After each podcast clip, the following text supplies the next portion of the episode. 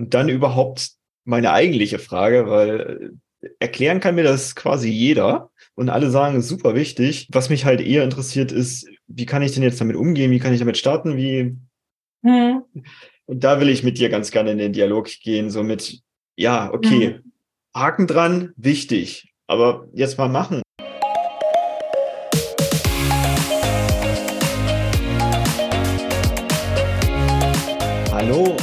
Herzlich willkommen zum Snipcast, deinem Podcast für Agilität, Teamentwicklung und allem, was für dich und Unternehmen halt relevant ist. Der ein oder andere Zuschauerin kann vielleicht jetzt sogar schon sehen, dass heute bei mir nicht die Janina ist, sondern die liebe Lea Lindemann.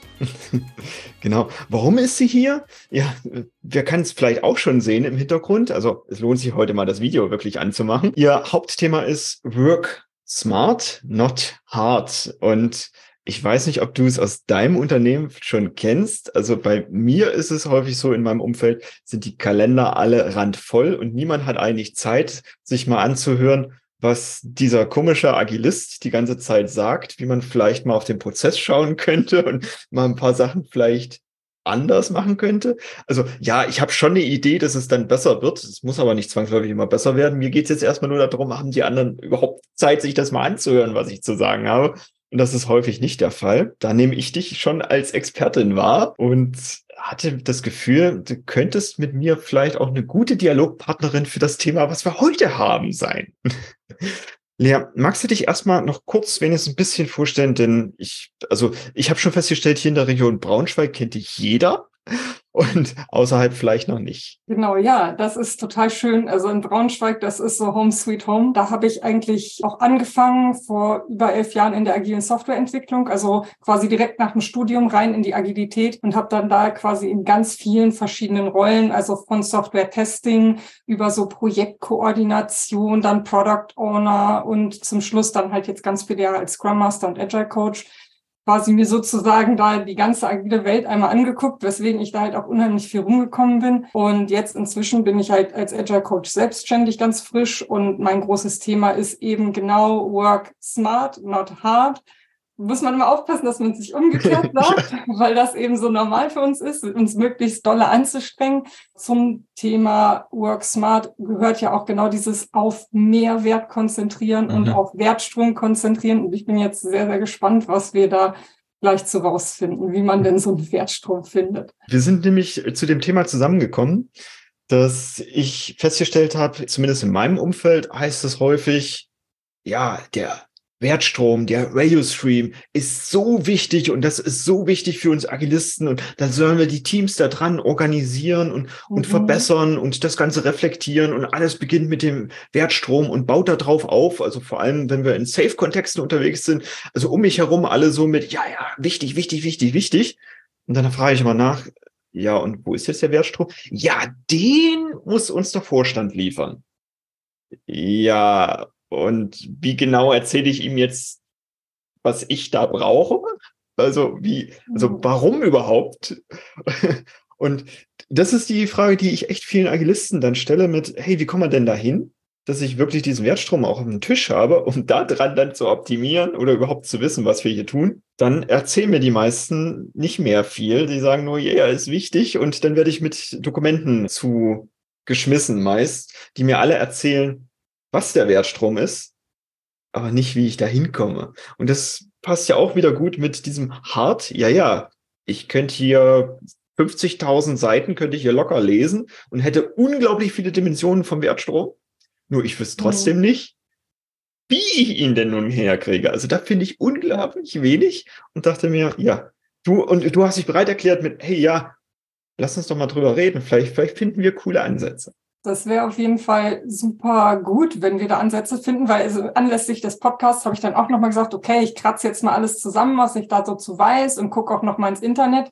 Bin ganz viel über Safe gestolpert und ganz viele Beschreibungen. Also es gibt auch durchaus so irgendwelche Beschreibungen zu, was man workshop-technisch machen kann, aber das sind alles so Dinge, wo ich sage, ja, okay, normal. Kommen wir vielleicht nachher noch drauf, aber du kannst dann ja so dieses typische Top-Down vorgehen. Man setzt sich halt mit den ganz großen Leuten hin und findet dann den Value Stream. Die Sache ist, das ist, glaube ich, nicht die Situation, in der sich die meisten Agile Coaches real finden. Die haben gar nicht den Zugriff auf die ganze Firma, wo man diesen ganzen Value Stream dann rausziehen kann, genau. sondern am Ende beschränkst du dich halt auf dein Team und versuchst da den Wert, den dieses Team generiert, irgendwie erstmal zu finden. Ich meine, ist ja auch erstmal ein guter Ansatz, zu sagen, bevor ich halt irgendwie gar nichts mache, fange ich mit dem Wertstrom hier im Team an. Nur dann bist du halt natürlich begrenzt. Ne? Mhm. Also irgendwo am Ende kommst du damit nicht weiter. Es ist halt eine lokale Optimierung und wie wir wissen, führt lokale Optimierung zu globaler Suboptimierung. Das klingt sehr pessimistisch, kommst halt eben nicht übers Team hinaus. Genau, ich, ich vergleiche das immer mit so einem Zahnrad in so einem Getriebe, wo sich eins plötzlich super schnell dreht mhm. und dadurch nicht mehr andockfähig ist zu diesen anderen Getriebeteilen, mhm. die sich halt eher langsamer bewegen. Und es knirscht und die Zähnchen fallen so ab. Und ja, so. genau, genau. Nutzt sich dann viel, viel schneller mhm. alles ab und ja, richtig. Oh, genau. das ist aber ein böses Bild, ja. Ja, und. Äh, aber ich glaube schon echt wahr ist, ist mir am Anfang passiert, als ich hier mit ah, Agilität, das Neueste überhaupt und wir müssen hier über und dann habe ich meine Teams und Projekte optimiert und habe festgestellt, oh, ich bin gar nicht mehr andockfähig zum Rest der Organisation. Und alles, was wir hier produzieren, also damals war es Softwareentwicklung, kann quasi nicht zum Kunden ausgeliefert werden, weil ich nicht mehr in der Lage bin, die anderen Prozesse zu bedienen, die eben nachgelagert noch kommen. Wie zum Beispiel das Testen, was irgendwie nur, oder Integration, was irgendwie nur einmal pro Jahr ging. Oh, und, oh. Oder sechs Monate sogar gedauert hatte, so rum war's. Und ich habe aber alle zwei Wochen eine neue Softwareversion rübergeschmissen, die dann wiederum sechs Monate und logisch mache ich dann alles langsamer, weil die mussten mehr Leute einstellen, um das wiederum durchzutesten. Ja, kannst du halt dann auch einfach lassen. Ne? Das ist halt ja. genau dieses Thema lieber einfach mal lassen, wenn es Arbeit produziert. Und deshalb finde ich immer, es, es lohnt sich, da nochmal drauf zu gucken und selbst zu hinterfragen, das, was ich jetzt getan habe, hat das wirklich zum Gesamterfolg beigetragen oder halt nur mhm. jetzt irgendwas, was ich intrinsisch wollte, befriedigt. Ja. Und da sind wir wieder beim Radio Stream.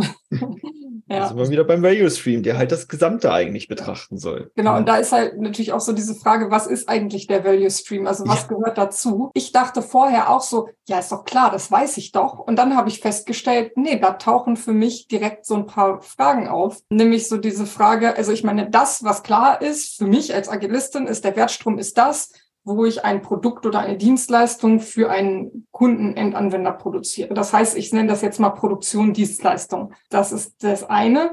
Und dann gibt's aber gerade im Internet, bin ich ganz viel drüber gestolpert, dass auch dieser Funnel, also dieses für ein Unternehmen Kunden zu gewinnen, Kunden dazu bekommen, sich dem Produkt anzunähern, das Produkt zu kaufen, dass das für ein Unternehmen auch noch zum Wertstrom gehört, beziehungsweise gehören kann. Also da findet man tatsächlich beide Darstellungen. Das war für mich dann die Frage, ja, um welchen Wert geht's denn? Geht es jetzt wirklich um den Wert für den Endanwender oder geht es um den Wert für das Unternehmen? Also, dass das mhm. Unternehmen mhm. etwas damit verdient. Und ich glaube, abhängig davon, welche der beiden Perspektiven man einnimmt, kriegt man dann auch einen unterschiedlichen Wertstrom. Also mhm. Also klar laufen die irgendwie, glaube ich, einen Teil parallel, aber schon die Darstellung, welche Schritte betrachte ich, in welchem Detaillierungsgrad, was messe ich dann hinterher, hängt davon ab, ob ich die eine oder andere Perspektive einnehme. Safe unterscheidet meines Wissens nach zwischen Operations und Development sogar, was, was diesen, diesen mhm. Wertstrom angeht. Ja. Also dieses, wo entwickle ich das Produkt?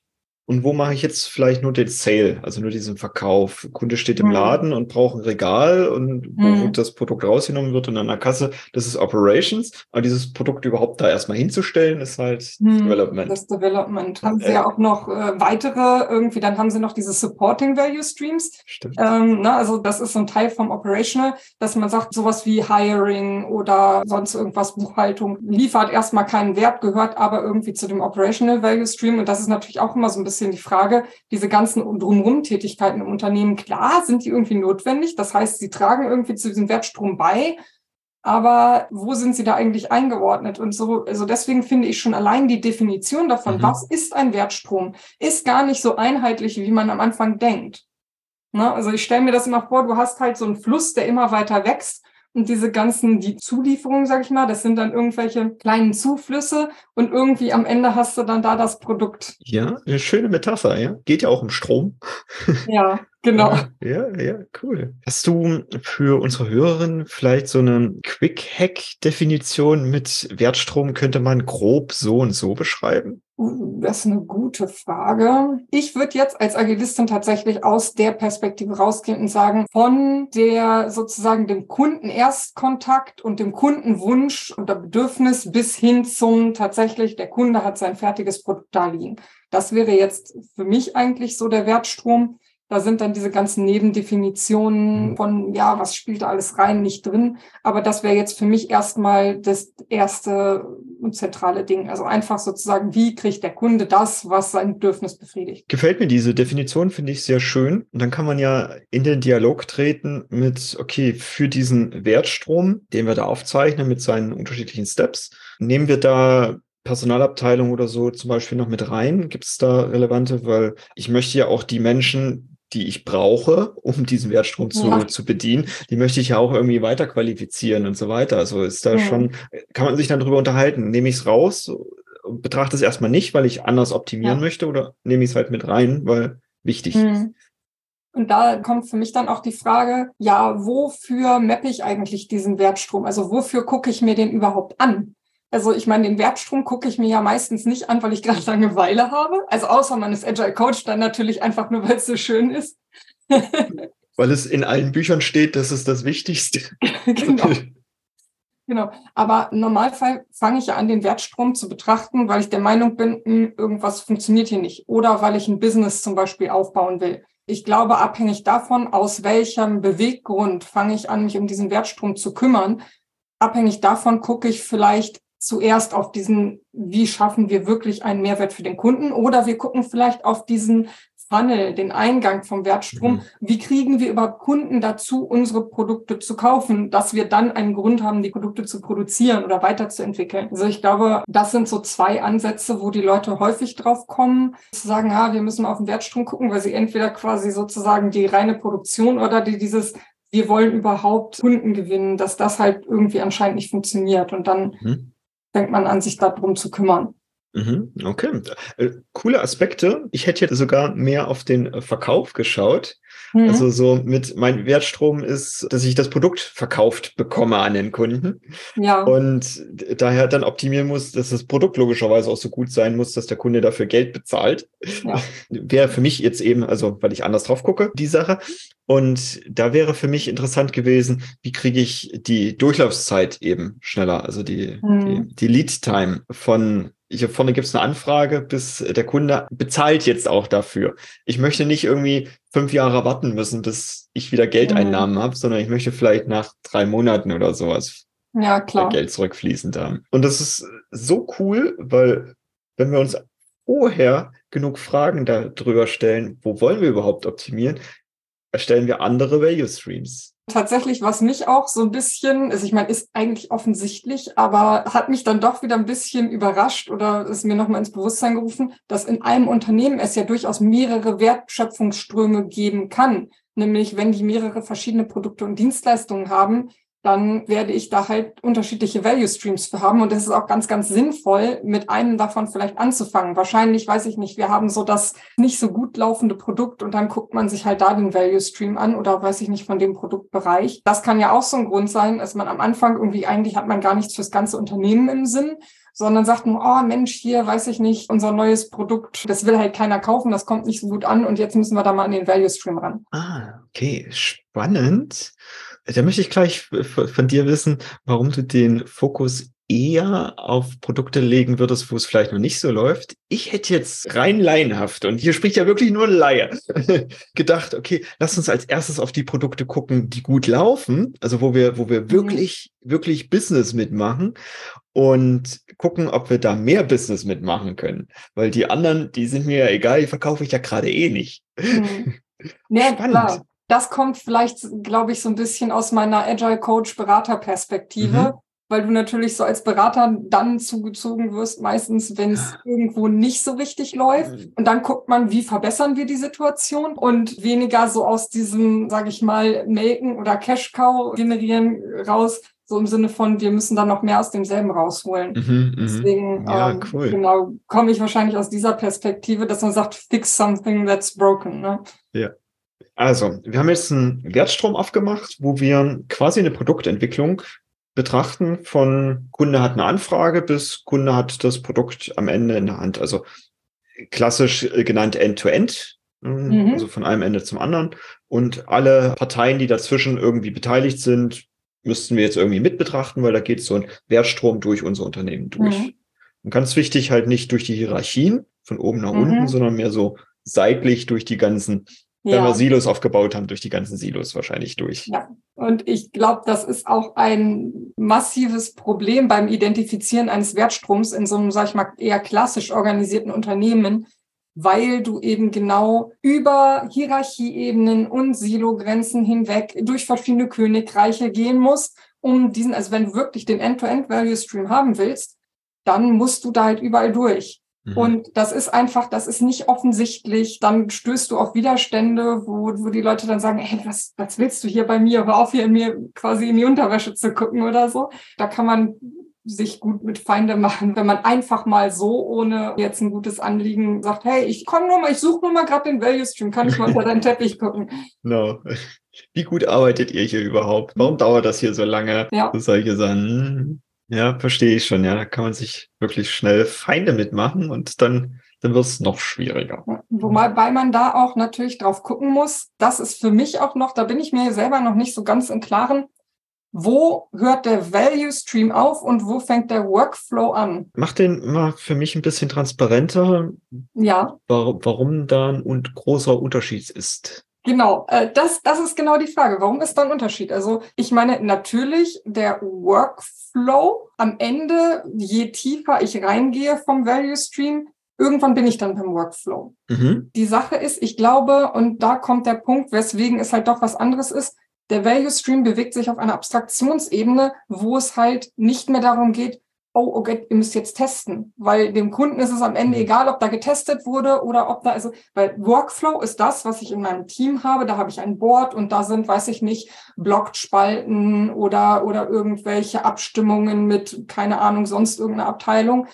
Das ist der Workflow. Das ist aber tatsächlich für die Wertschöpfung auf einer höheren Abstraktionsebene überhaupt nicht mehr relevant. Mhm. ich glaube, da muss man dann eben gucken, wenn wir wirklich den End-to-End-Value-Stream jagen, dann tun wir uns halt auch überhaupt gar keinen Gefallen, wenn wir sozusagen bis auf Teamebene runtergehen und dann da deren einzelnen Arbeitsschritte nachverfolgen. Ja, ja, okay da habe ich vielleicht schon wieder viel zu groß gedacht. Ich habe mir diesen Wertstrom so vorgestellt, also gesetzt im Fall, wir kriegen mal wirklich alle Silos, alle, alle ran, alle, wirklich alle Daten und so weiter, äh, dachte ich halt wirklich an so einen Miro, Miral, Deon und was auch immer es für Tools gibt, äh, Board, wo ich halt so wie äh, aus dem PowerPoint kenne ich das meist, so diese Prozessdreiecks, mhm. dicken Pfeiler mhm. habe, die halt Stück für Stück diesen Value Stream aufzeigen. Und in jedem dieser File-Segmente, also es sind dann mehrere, ja. kann ich halt reinzoomen, deshalb diese Boards, und sehe dann da den Workflow von den einzelnen Teams dann. Ja. Also ich kann rein und ja. rauszoomen. Klar, wenn ja. ich über einen Radio-Stream mit dem Vorstand rede, zoome ich raus, habe nur hier, bupp, dann sind da sieben, acht, vielleicht neun File-Segmente. Und wenn ich mit den Teams rede, dann gehe ich natürlich da rein und betrachte nur die rechts und links davon vielleicht noch. Ja, ja, ja. Also ich meine, im Endeffekt kann man sich glaube ich, bildlich sehr schön so vorstellen. Also ich finde auch das Bild von dir, dieses mit dem Reinzoomen gut. Die Frage ist, ah, ich kriege echt Kopfschmerzen, wenn ich mir das vorstelle, weil einfach sozusagen die Abstraktionslevel, die da vereint sind, wenn ich mir versuche, eine Visualisierung vorzustellen auf einem Board, die das alles beinhaltet, das kann eigentlich nur schiefgehen.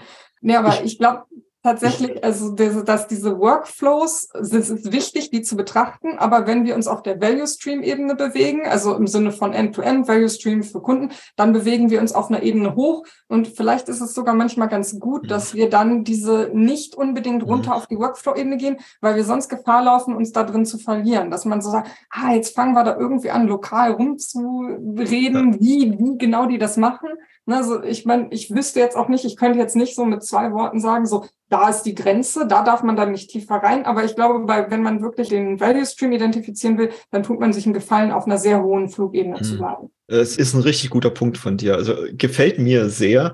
Ich denke da an diesen äh, Bias vom Bike Shedding heißt der, glaube ich, wo man mal geguckt hat, wenn so ein Atomkraftwerk geplant wird. Mhm. Wie, wie lange beschäftigt man sich damit, wie so ein Reaktor funktioniert und wie lange beschäftigt man sich damit, wie die Farbe vom Fahrrad Unterstand hat? Und okay. der Atomreaktor oder Kernspaltung, was auch immer, irgendwie eine halbe Stunde oder so ist die Sitzung nur lang, weil halt irgendwas genommen wird, weil keiner davon Ahnung hat. Währenddessen die Farbe vom Fahrradunterstand. Drei Tage wird darüber diskutiert, weil da hat halt jeder eine Meinung zu. Und das könnte genau ja. sowas sein mit, ich gehe da runter und plötzlich bin ich bei Schraubenkunde, der letzten Schraube und jeder hat irgendwie eine Meinung dazu. Mhm. Statt mich um das große Ganze zu kümmern, denn wenn ich lokal optimiere, haben wir ein Problem und gleichzeitig habe ich wahrscheinlich auch nicht diesen riesen Hub gemacht ja. als wenn ich den kompletten Value-Stream betrachte. Ja. ja. Ein guter Punkt von dir, gefällt mir. Da sind wir ja eigentlich auch schon so ein bisschen reingerutscht quasi in das Identifizieren vom Value-Stream, ne? Ja, ja, ja, genau, genau. Das ist jetzt die große Frage. Wie, wie, wie, wie kriege ich es raus? Wie komme ich ja, dahin? Ich meine, das eine, das, was im Internet natürlich irgendwie überall kursiert, was auch, was man sich jetzt so vorstellt direkt, ist, dass man sagt so, um, jetzt machen wir einen cross-funktionalen Workshop. Das heißt, da holen wir dann das Top-Management rein, da holen wir irgendwie den ganzen Abteilungsleiter rein, da holen wir Product Owner oder Pro Produktmanager rein und dann machen wir hier mal vielleicht auch noch Marketing mit und dann, dann machen wir hier mal so einen Workshop. Das kann man sicher machen.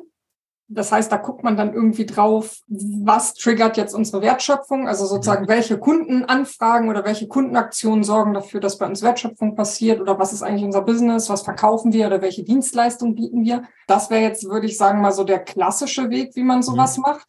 Die Frage ist, wie häufig schafft man das? Ich meine, du hast ja vorhin selber gesagt, irgendwie ist mir das jetzt noch nie untergekommen und mir auch nicht dass man jetzt irgendwie mal die Gelegenheit hat, wirklich zu sagen, jawohl, wir gucken jetzt mal wirklich from scratch grüne Wiese auf so einen Value Stream für ein ganzes Unternehmen. Genau, also ich habe es bei, bei einigen Anbietern auch gesehen, dass die genauso was anbieten. Value Stream Workshops, zwei Tage, mhm. paar tausend Euro. Also auch der Preis für, also wenn da wirklich ein Value Stream mhm. rauskommt, würde ich auch sagen, ist ist happig und gleichzeitig okay, wie würde ja. bei mir wahrscheinlich auch rauskommen, dieser Preis. Gleichzeitig, ich gucke mir das Arbeitsumfeld an, wo ich unterwegs bin und denke mir, nee, das, das nee. wird nicht passieren. Not gonna happen, genau. genau. Da darf ich irgendwie anders rangehen. Und ich habe auch schon ein paar Ideen und ich bin auf deine gespannt. Ja. Also meine Idee wäre jetzt tatsächlich, wenn ich mit einem einzelnen Team starte, dann habe ich ja den Workflow von diesem Team mhm. und also idealerweise weiß das Team sozusagen, wie tragen wir hier zur Gesamtwertschöpfung des Unternehmens bei. Ja, also das ist ja so im agilen Kontext auch immer so ein bisschen der heilige Gral. Man macht nicht mhm. einfach nur stumpf irgendwie sozusagen den Kassierer an der Kasse, wir entwickeln jetzt hier Software oder so, sondern man weiß schon, wie man in das große Ganze gehört. Oder man hat zumindest eine Annahme darüber. Also ich denke, das wäre so mhm. mein erster Ansatz, dass ich sage, mit meinem Team, wo vermuten wir uns in der Wertschöpfungskette, dass man erstmal sozusagen den Best Guess aufmalt mhm. und dann sagt, äh, hier sind wir. Und dann sagt, okay, das sind die danach, das sind die davor, das sind irgendwelche an der Seite, von denen was dazukommt. Und dann kann man ja eigentlich mit diesen Annahmen losgehen und fragen, ist das so? Also, mhm. also ich würde halt tatsächlich dieses nach links und rechts gucken, also quasi äh, Downstream und Upstream gucken. Was machen die Leute da tatsächlich? Mhm. Alles muss natürlich, und das ist die Schwierigkeit, wenn du aus so einem Teambereich kommst, das muss einen Zweck haben, dass du diese Fragen stellst. Weil wenn du einfach nur sagst, typisch Agilisten, so, oh, wir würden jetzt gerne mal den Value Stream finden, macht ihr mit? Da sagt wahrscheinlich keiner, jawohl, wir haben gerade nichts Besseres zu tun, sondern meistens kommt es ja dadurch, dass man sagt, hm, in meinem Team gibt es halt irgendwelche Hindernisse, irgendwelche Probleme, weswegen wir der Meinung sind, es wäre mal sinnvoll, sich mit Value Stream zu beschäftigen. Und dann kann man halt einfach quasi dahin gehen, wo man sagt, dann kann ich einfach zu anderen gehen. Dann kann ich zu meinem Chef gehen, kann ich zu den Abteilungen links und rechts gehen und fragen, guck mal, das ist die Annahme über den Value Stream, den ich habe. Ist das so? Stimmt mhm. das? Mhm. Was denkt ihr dazu? Wen müssten wir fragen? Das wäre jetzt so mein erster Ansatz. Dieses, ich mag den Ausdruck nicht und ich höre es leider ziemlich häufig, deshalb verwende ich den jetzt auch. Dieses Give me something to hate. Also ich mag es lieber dieses, wir haben mal ein Beispiel zum Diskutieren oder so, das gefällt ja. mir schon besser, äh, weil es positiver konnotiert ist und ich komme ja auch genau mit der Absicht da rein, dass es jetzt nicht, dass es zerpflückt wird, sondern eher, ich kriege ein paar Anmerkungen mit, äh, hast du da und da dran schon gedacht? Und das finde ich eine gute Idee, sich einfach selbst mal Gedanken zu machen und dann das schon mal als Grundlage zu, zu geben. Ich war parallel so ein bisschen auf eine Reise gegangen und hatte überlegt, okay, was ist denn jetzt, wenn ich bei einer Abteilung aufschlage, und das passiert mir auch manchmal, die gar nicht wissen, was sie da für wen tun, weil einfach mhm. nur Paperwork. Und habe mir dann aber gedacht, naja, das ist wahrscheinlich wirklich nicht die Abteilung, wo wir anfangen würden. Wenn es jetzt so eine Abteilung ist, wie zum Beispiel eine Rechtsabteilung, die wahrscheinlich an jedem Punkt im Radio-Stream andere Tätigkeiten tut, dann ist das halt auch so. Dann sind die erstmal quer über den Radio-Stream. Die dürfen dann in diese einzelnen Teams wahrscheinlich irgendwie mhm. ein bisschen mit integriert werden. Und wir sprechen ja eigentlich ständig von Cross-Funktionalität. Und ja. wie cross-funktional wäre denn das, mal so ein Anwalt mit dem Team zu haben?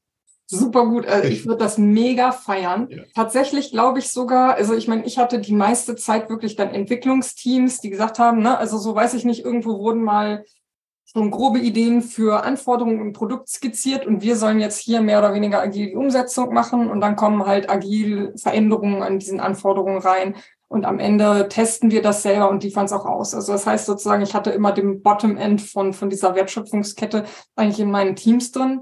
Und da, denen ist halt meistens auch schon relativ klar, wo sind wir in diesem Wertschöpfungsstrom. Ne? Mhm. Also da kann man zwar drüber diskutieren, aber ich glaube, dass in solchen Stabsabteilungen wie irgendwie Recruiting oder irgendwie Rechtsabteilung, Compliance-Abteilung, dass man da mit dieser Frage nach ihrer Position im Wertstrom mhm. so viel mehr bewirken kann, eben weil die gar nicht, die machen halt nur ihren Daily Job oder auch Buchhaltung. Ja. Die machen nur ihren Daily Job. Für die ist das, ja, okay, das muss halt gemacht werden, das ist wichtig.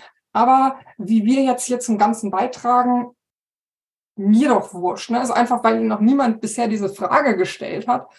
Und ich glaube, dass man den Menschen einen ganz anderen Horizont geben kann und vor allem auch die interne Dienstleistung komplett verbessern ja. und ändern kann. Weil sonst sind ja diese Abteilungen wie Buchhaltung, da geht der Mitarbeiter oder die Mitarbeiterin hin und sagt, ich habe mal eine Frage und hat so, weiß ich nicht, hängt dann vielleicht in der Luft oder hat halt eben Glück und hat irgendwie ein Nettes da, der da irgendwie gut drauf reagiert.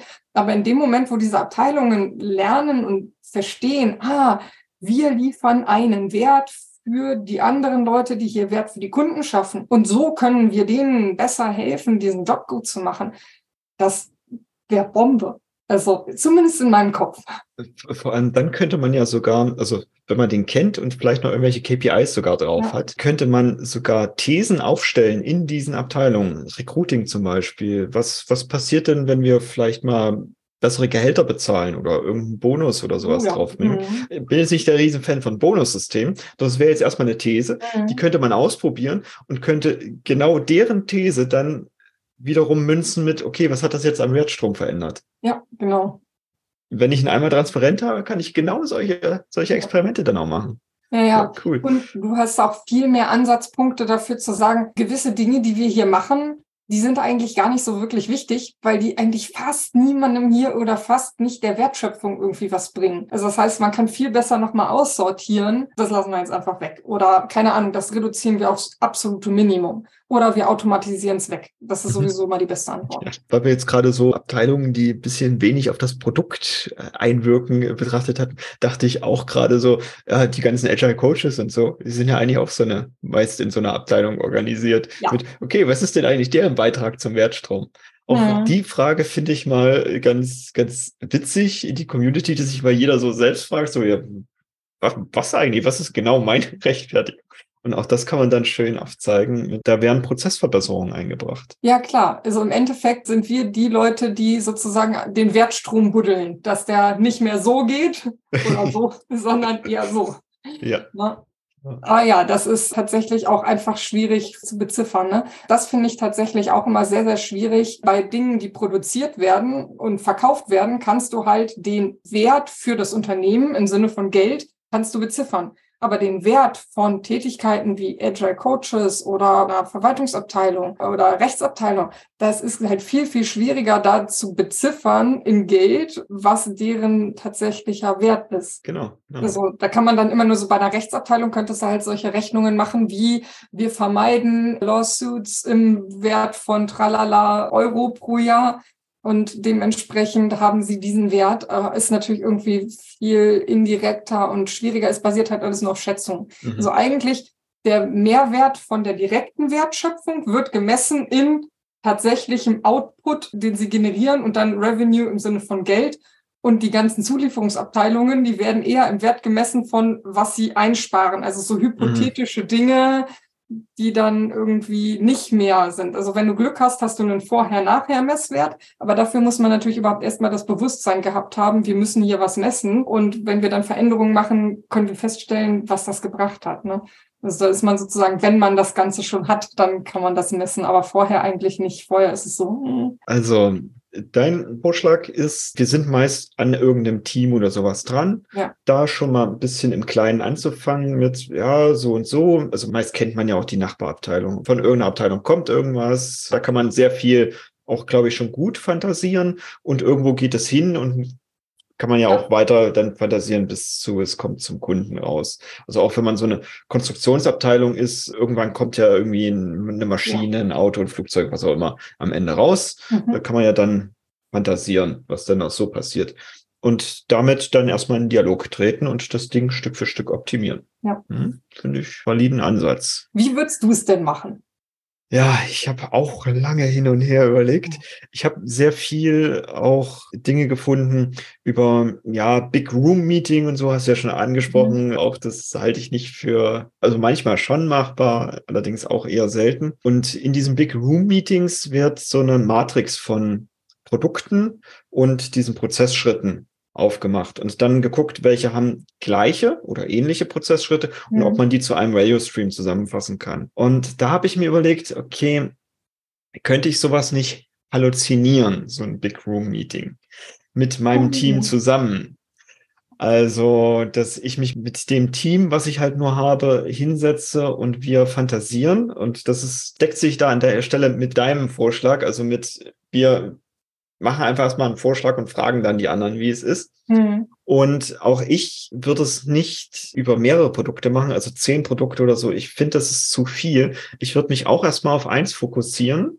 Und da kann ja jetzt jeder wählen, wie er möchte. Das, das wo es am wenigsten gerade läuft, was am seltensten auf die Straße kommt oder das, was die Cash-Cow ist was auch immer, das wird dieses Team auch wissen und da dann eben Stück für Stück herauszufinden, okay, wie sieht denn der Wertstrom da genau aus? Und auch mal gucken, was passiert, wenn ich vielleicht absichtlich ein paar Größen rausnehme, weil die gerade mit uns nicht spielen wollen. Also jetzt nicht von wegen, die beliefere ich nicht mehr, sondern wenn ich die in den KPIs gerade mal nicht mehr betrachten würde. Also ich würde irgendwelche KPIs drauflegen, wie jetzt zum Beispiel eine Durchlaufzeit, eine Lead Time, so solche Sachen, vielleicht auch VIP Limits oder ähnliches. Ich, ich würde mit irgendwelchen Zahlen würde ich ein bisschen spielen wollen. Und wenn ich die Abteilungen, die uns nicht verraten wollen, was ihr Beitrag ist, erstmal ignoriere und die dann eher dafür begeistere, dass es Mehrwert bringt, wie zum Beispiel diese Experimente mit, was ist denn, wenn ich jetzt einen Onboarding-Prozess ist auch so eine Sache, die wird häufig von Unternehmen übersehen wenn ich ein bisschen Geld vielleicht sogar in diesen Onboarding-Prozess investiere, kriege ich dadurch mein Produkt vielleicht schneller raus, kriege ich eine höhere Marge, habe ich vielleicht weniger Fehler. Es ist ja auch hm. also so später gibt es ja auch noch Kundendienst oder ähnliches. Wie sind die am Value Stream beteiligt oder haben die einen ganz eigenen Value Stream? Also ja, ich würde erst auch halluzinieren und ich würde das mit einem Team zusammen machen in so einer Art Retrospektive und dann gucken, kann ich Stück für Stück die anderen dazu einladen und dieses Puzzle verstärken ja. anhand eines Produktes erstmal nur. Ja. Und dann würde ich gucken, gibt es Produkte mit einem ähnlichen Radio-Stream, die vielleicht noch keiner in diesem Unternehmen gesehen hat, dass, es, dass wir hier zufällig zwei Produkte entwickeln, die einen ähnlichen Radio-Stream haben. Und mhm. wo meine Erfahrung ist, dass Unternehmen sehr häufig darauf anspringen, wenn es darum geht, Synergien zu heben. Und das, was ich meist sehe, was sie an Synergien heben, macht eigentlich alles schlimmer, weil dann von dem, der einfach nur größer ist und das nicht vielleicht unbedingt besser macht, wird das auf die anderen einfach drüber gestülpt und die können es kaum noch anpassen. Ja, ja, ja. Ich würde es dann eher so ein bisschen gucken mit, nee, können wir jetzt, was ist ich, gibt zwei Lackierereien, weil die Produkte unterschiedlich lackiert werden und kann man vielleicht irgendwie beide Lackierereien so umrüsten, dass die relativ schnell switchen können, ohne dass es jetzt teuer ist und, und eine hohe Rüstzeit hat oder sowas, ja. um vielleicht eine Ausfallsicherheit zu haben. Denn auch so eine Lackiererei muss sicherlich irgendwann mal eine Art Ferien machen, dass man da die Maschinen mal alle reinigen kann und durchwarten kann oder sowas. Ja. Und dann könnte ja die andere Lackiererei dann weiterarbeiten. Schon habe ich eine Synergie. Hm, das ist natürlich echt cool, weil also du bewegst dich jetzt in dieses, wie biegen wir die anderen in diesem, wir haben ja jetzt einen Bottom-up-Ansatz. Ne? Also mhm. Top-down wäre das Big Room Meeting, da müssen dann aber von ganz oben alle dabei sein. Und wir sind jetzt gerade bei diesem Bottom-up, dass dass man sagt, dann müssen wir aber die anderen dazu bewegen, mitzumachen. Mhm. Und das ist natürlich das Schwierige. Und klar, da könnte man natürlich auch einfach gucken, wir haben ja in unserem Team wahrscheinlich irgendwie einen Grund, das zu machen. Und dass man einfach guckt, wer hat vielleicht ähnliche Probleme wie wir. Mhm. Oder wenn die anderen diese Probleme nicht haben, warum haben die die nicht? Können mhm. wir von mhm. denen vielleicht auch was lernen? Und umgekehrt haben wir vielleicht irgendwas, was wir den anderen anbieten können. Weil im Endeffekt ist es, wenn man, genau wenn man dieses Bild von, wir sind ja ein Value Stream, und wir hängen voneinander ab, wenn man das zumindest mit den Leuten, die eng beteiligt sind, kann man da garantiert irgendwo einen Punkt finden, wo man sagt, oh ja, da haben wir ein gemeinsames Thema. Also sei es halt, dass der eine vom anderen was lernen kann oder sich Unterstützung holen kann, Ausfallsicherheit holen kann. Ne? Und vorweg ganz ehrlich die Frage beantworten, wer ist überhaupt der Kunde?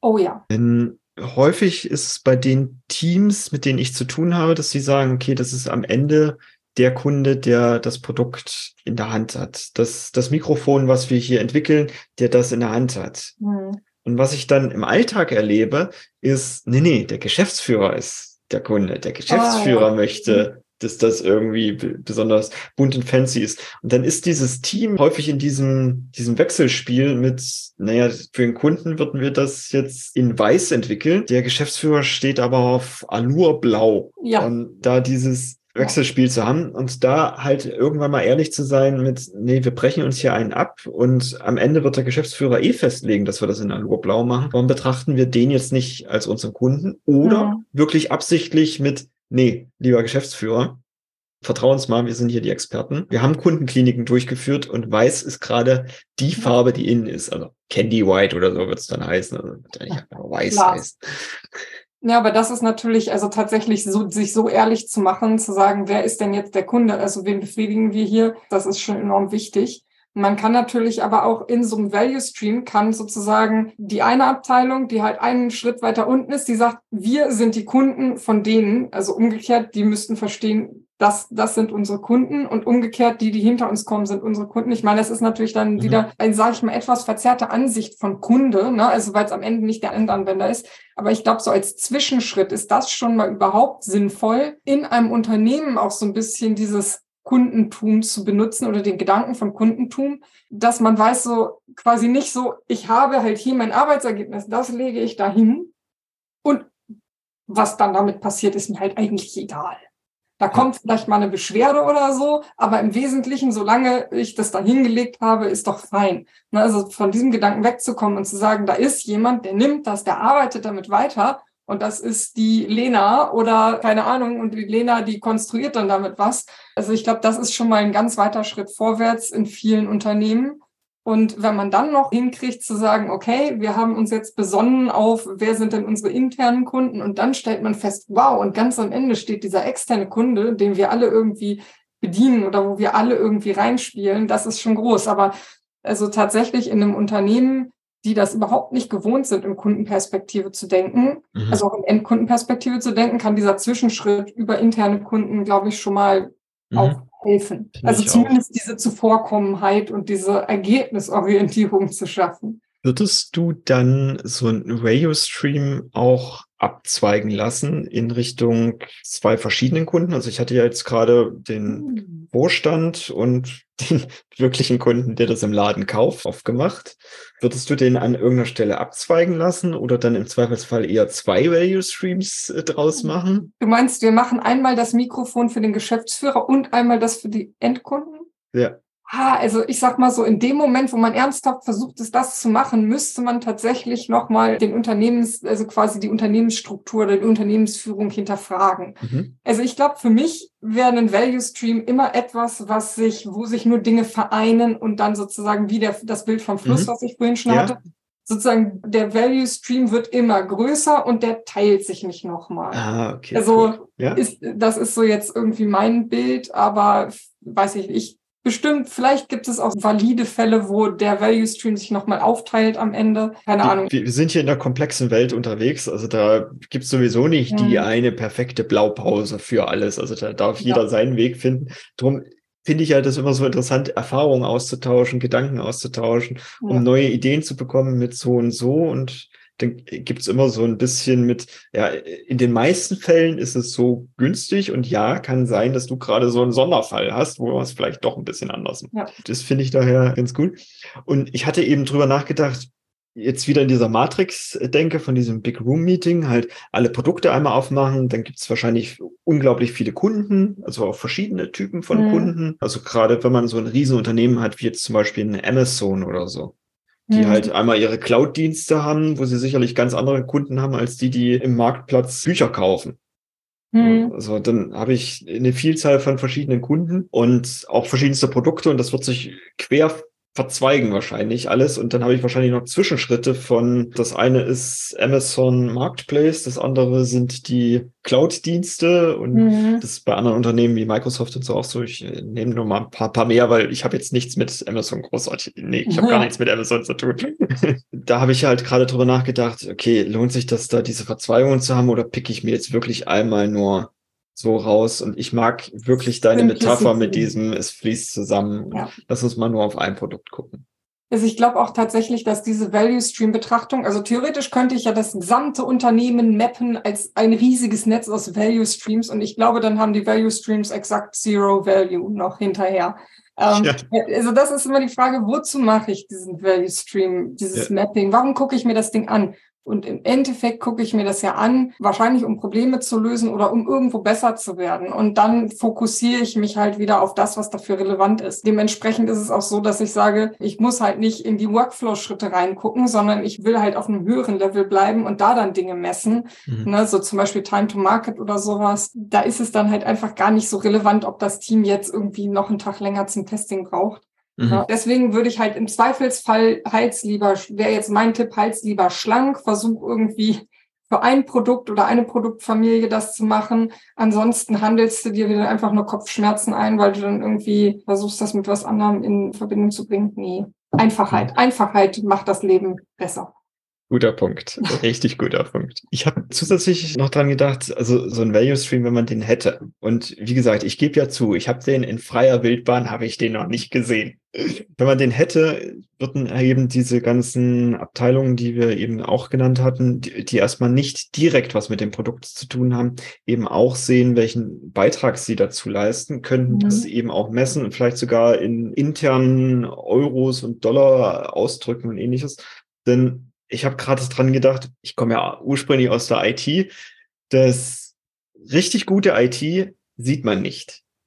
Und die haben ja. daher häufig das Problem, Budgets zu bekommen oder dass, dass halt der Einkauf dann mal irgendwann auch sagt mit, nö, warum zahlen wir euch so viel? Wir können doch hier von extern, können wir doch auch irgendjemanden einkaufen, die machen das für einen halben Preis. Es ist häufig so diese Diskussion, den nachzuweisen mit, nee, für den halben Preis ist halt keine IT mehr, die funktioniert weil die meisten gar kein Gefühl haben, was läuft denn da alles ab, weil das war vorher mhm. eine gute IT, die ich ja. halt nicht sehe, weil sie gut ist. Ja, ja, ja.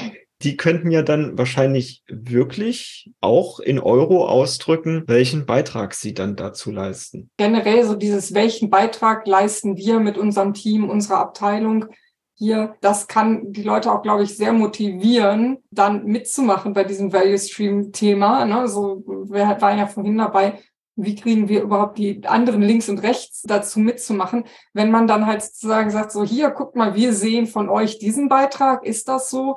Und dann kann man da eigentlich so, fast, geht fast schon ein bisschen in Richtung Gamification, dass man dann halt irgendwie sagt, so, ja, yeah, schaffen wir das hier, möglichst viel Flow overall zu generieren. Muss man natürlich aufpassen, dass man nicht in diese lokale Optimierung kommt. Jede Abteilung ballert möglichst viel raus und dann staut sich das halt mhm. quasi vor der nächsten Abteilung. Aber das macht sich ja ganz viel. Ich fasse mal unsere Gedanken grob zusammen, was, was auch bei mir jetzt noch so ein bisschen hängen geblieben ist. Also wir haben uns jetzt über Value Streams, also Wertströme unterhalten. Und da geht es primär darum, eine Produktentwicklung zu betrachten. Also da kommt ein Produkt am Ende raus und zwar den kompletten Strom von am Anfang kommt quasi Bestellung oder die Idee oder so rein, bis das Produkt ist am Ende des Kunden. Und es gibt noch andere Darstellungen für Wertströme. Auch das haben wir uns kurz so mal am Rande angeguckt. Wir dürfen am Anfang uns einmal darauf einigen, okay, welche Art von Wertstrom gucken wir uns denn überhaupt an? Und dann geht es eben darum, wirklich diese End-to-End -End, und zwar über die Silos, Abteilungen, Hierarchieebenen hinweg das Ganze zu betrachten. Also quasi diese Silos nicht zu betrachten, sondern zu sagen, okay, wir sind hier alle an diesem einen Wertstrom beteiligt. Denk da so an damals, als die Amerikaner als Erste auf dem Mond sein wollten, so dieses mit, das, ja. das ist unser Produkt. Wir sind als Erste auf dem Mond und alle arbeiten darauf hin. Auch die Putzfrau, die dafür sorgt, dass, oder Putzmann, dass unsere Gebäude eben sauber sind und so, weil wir dadurch bessere Leistungen vollbringen können. Und wenn wir jetzt KPIs, also zum Beispiel Durchlaufszeiten auf unsere Wertströme draufpacken, dann können wir eben auch gute Experimente mit unserem Wertstrom machen, wo wir dann auch feststellen, wird das besser, was auch immer jetzt, also Durchlaufzeit zum Beispiel oder weniger Kosten, wird das durch dieses Experiment besser oder nicht so gut. Und es gibt vor allen allen Abteilungen so ein bisschen dieses mit, ja, dafür leiste ich den Beitrag. Ich als Personalabteilung habe an diesem Produkt quasi mitgewirkt, indem ich die richtigen Menschen für dieses Produkt da eingestellt habe oder die weiterentwickelt habe. Und das ist mein Beitrag dazu. Ich habe selbst etwas zu diesem Produkt beigetragen. Das kann also unglaublich motivieren. Wir setzen uns vor allem auch mit unseren Kunden auseinander und wir haben eine sehr, sehr gute Diskussionsgrundlage für alles, was dann eben noch weiterkommt. Zusätzlich, die meisten skalierten Frameworks sagen, wir optimieren am Value. Und allein dafür bräuchte ich ja jetzt schon den Value Stream. Auch wenn ja. wir beide, wenn ich das rausgehört habe, auch bei dir eben das in freier Wildbahn eher seltener sehen. Auf Teamebene schon. Da wissen die, glaube ich, immer ganz gut ihren Value, ihr Stückchen, aber so aufs ganze Unternehmen end-to-end -end betrachtet, das ist nochmal ein anderer Schnack. Und ich weiß auch noch, dass in einigen Teams, die ich schon begleitet hatte, sich sehr viel über den Einkauf beschwert wurde, dass die halt immer nur das Billigste beschaffen. Wenn so eine End-to-End-Verantwortung da ist, ist das, glaube ich, auch nochmal ein anderes Gespräch und vielleicht auch eher von den Teams dann auch akzeptiert, warum das so günstig sein muss, eben um auch das am Ende noch gut an die Kunden verkaufen zu können. Vielleicht will nicht jeder Kunde mal das Premium-Produkt kaufen.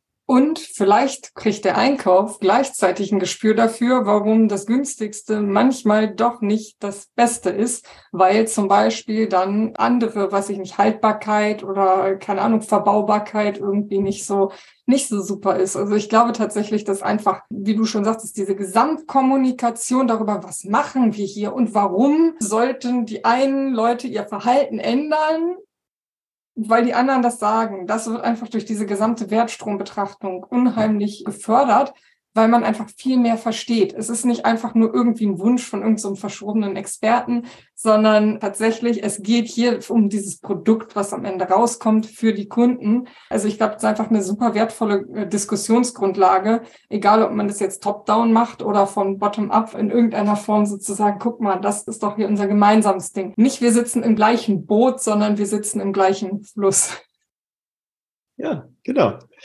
Ich habe rausgehört, wir beide würden durchaus ein Big Room Meeting machen, um, ja, das, äh, zu, um das zu haben und haben beide die Erfahrung gesammelt, dass das eher eine Herausforderung sein könnte und würden, wenn das Big Room Meeting nicht möglich ist, eher anfangen, Beispiele zu haben und dann anhand der Beispiele diesen Wertstrom immer mehr zu erweitern, bis wir ihn eben möglichst vollständig dann haben um dann wiederum eine Grundlage zu haben, um daran zu optimieren und weiter zu diskutieren. Also eigentlich ist es eine Kommunikationsvorlage und Messvorlage sozusagen. Wenn ihr jetzt noch viel, viel mehr von Lea hören, sehen oder vor allem eure Prozesse oder Arbeitswelt gestaltet haben wollen möchtet, kann ich euch auf jeden Fall die Webseite von Lea empfehlen. www.la-agilista.com und die packe ich natürlich auch in die Show Notes. Und ich persönlich würde das sehr, sehr begrüßen, dass sich Lea eben genau damit beschäftigt, die Arbeit zu optimieren und nicht einfach nur alle sind beschäftigt, sondern alle haben auch mal Zeit für andere Dinge, denn das ist häufig mein Problem im Arbeitsalltag auch. Es hat kaum einer Zeit, mir mal zuzuhören, was ich da noch so für Ideen habe oder halt hier mal an so einem Big Room Meeting für so einen Radio Stream teilzunehmen. Ich nehme dich so wahr, du du sorgst dafür, dass die Menschen endlich mal Zeit haben, eben auch zu optimieren, mal ein bisschen ja. über den Teller zu eben nicht einfach nur busy zu sein, sondern smart zu arbeiten. Genau, mit weniger Energie wieder mehr erreichen. Damit wünsche ich dir, liebe Hörerin, eine tolle Woche oder zwei Wochen, je nachdem, wann jetzt die nächsten Folgen rauskommen. Ich freue mich auch auf Feedback, auch Lea bestimmt, auch vor allem, wenn du Value Streams im Alltag entdeckt hast und vielleicht sogar noch einen anderen Blick darauf hast. Tschüss. Ciao, ciao.